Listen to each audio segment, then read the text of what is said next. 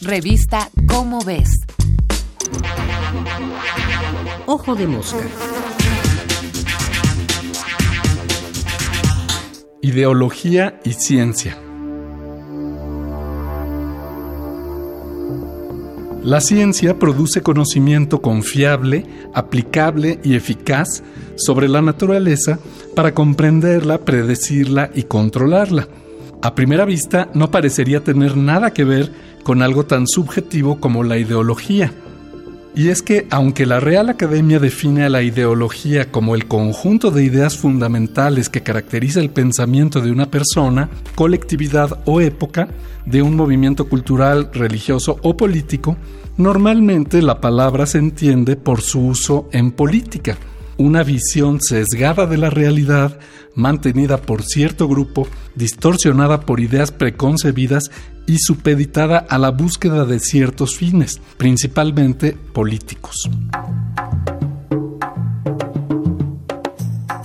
Esto contrasta drásticamente con la manera en que trabaja la ciencia, buscando datos a través de observaciones, experimentos y simulaciones, generando hipótesis para explicar y dar sentido al observado, y luego sometiéndolas a prueba mediante la contrastación con nuevos datos provenientes de la realidad. Todo esto para tratar de reducir al mínimo la probabilidad de engañarnos. Se podría decir que el método científico se resume en hacer todos los esfuerzos posibles para lograr que las explicaciones que generamos sobre el comportamiento del universo estén lo menos sujetas posibles a nuestras creencias, prejuicios, deseos e ideología.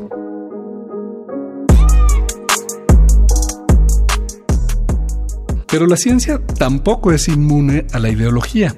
Los científicos son seres humanos que viven en sociedades y épocas concretas y no están exentos de ser influidos por las ideologías dominantes.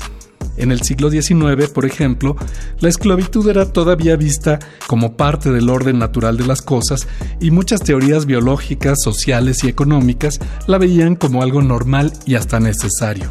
El problema no es que toda actividad humana tenga detrás alguna ideología, sino que a veces ésta se pone por encima de la evidencia, los datos y los resultados. En ciencia esto puede ser catastrófico. Un ejemplo. En la Unión Soviética, a finales de la década de 1920, el agrónomo Trofim Lysenko fue nombrado director de la Academia de Agricultura y decidió aplicar en todo el país un método de su invención denominado vernalización, con el que prometía multiplicar el rendimiento de las cosechas. Desgraciadamente, el método de Lysenko se basaba en el rechazo a los recientes hallazgos de la genética mendeliana, pues la consideraba una pseudociencia burguesa. Su proyecto, mantenido hasta los años 60, redujo la productividad agrícola soviética pero además despidió, encarceló o mandó al exilio a numerosos científicos que no aceptaban su ideología. Con ello, Lysenko dañó terriblemente el desarrollo de la genética de su país y produjo indirectamente miles de muertes.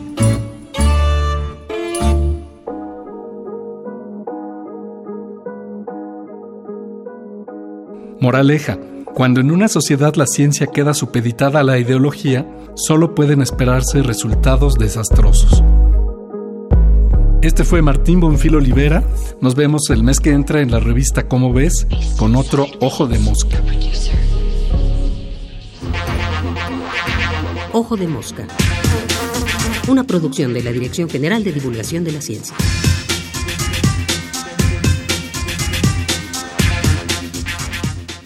Revista Cómo ves.